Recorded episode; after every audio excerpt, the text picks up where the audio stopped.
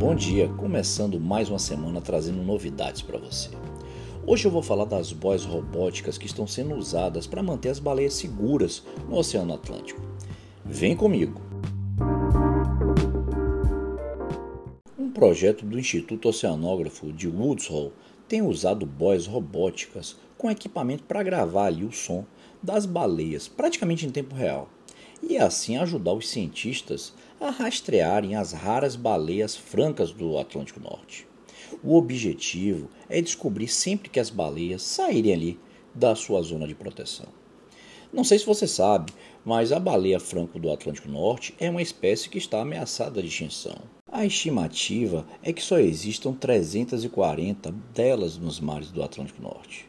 O Instituto anunciou uma parceria com a empresa francesa de transportes marítimos, a CMA CGM, para instalar duas boias robóticas em Norfolk, na Virgínia, e em Savannah, na Geórgia. Mark Baumgartner, que é o responsável pela análise dos dados e identificação das espécies de baleias, disse numa entrevista que essas novas boias serão somadas aí a outras seis boias robóticas que já estão em operação na costa leste dos Estados Unidos. Se você quiser acompanhar o trabalho deles, entra no site Robots for Whales, que traduzindo para o português é robôs para baleias. Tá? Inclusive, tem áudios lá no site das diferentes espécies que são gravadas. Achei muito legal. Entra lá, tá? Eu vou deixar no descritivo aqui é, do episódio de hoje o site direitinho para você poder aí entrar. Vale muito a pena, achei muito legal. Nesse acordo que foi firmado aí pelo Instituto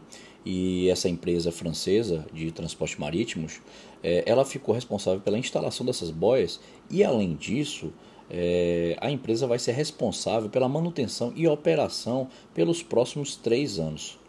E agora o objetivo deles, né, tanto da empresa como do Instituto, é convencer outras empresas de transporte marítimo a aderirem à causa com a formação aí de um consórcio para instalação de novas boias robóticas em outros locais na costa ali dos Estados Unidos. Aqui no Brasil, é, um trabalho sendo feito aí de muito acompanhamento, de recuperação da espécie, fez a baleia jubarte aumentar o seu número é, em quase 20 é, vezes nas últimas três décadas.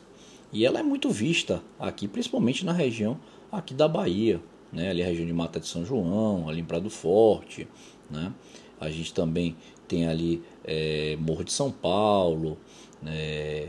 enfim, a região sul também a gente vê ali Tacaré, é, Barra Grande, Porto Seguro, Caravelas, são locais que as baleias jubarte vêm para procriar é, e aproveitar as águas quentes aqui brasileiras. Né? A preocupação que se tem nos dias de hoje é que né? Só no ano passado, em 2021, nós tivemos aí 140 baleias que foram encontradas mortas encalhadas. Santa Catarina foi o estado que registrou o maior número de encalhes das baleias jubarte, né? nesse ano 2021, no ano passado.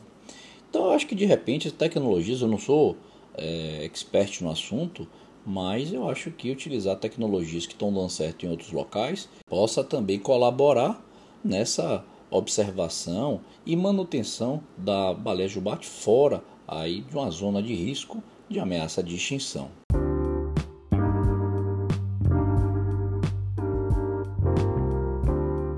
Vou ficando por aqui hoje. Desejo um excelente dia para você, um bom trabalho, um bom estudo e até amanhã, como sempre, aqui no seu programa Conversa com Gabão.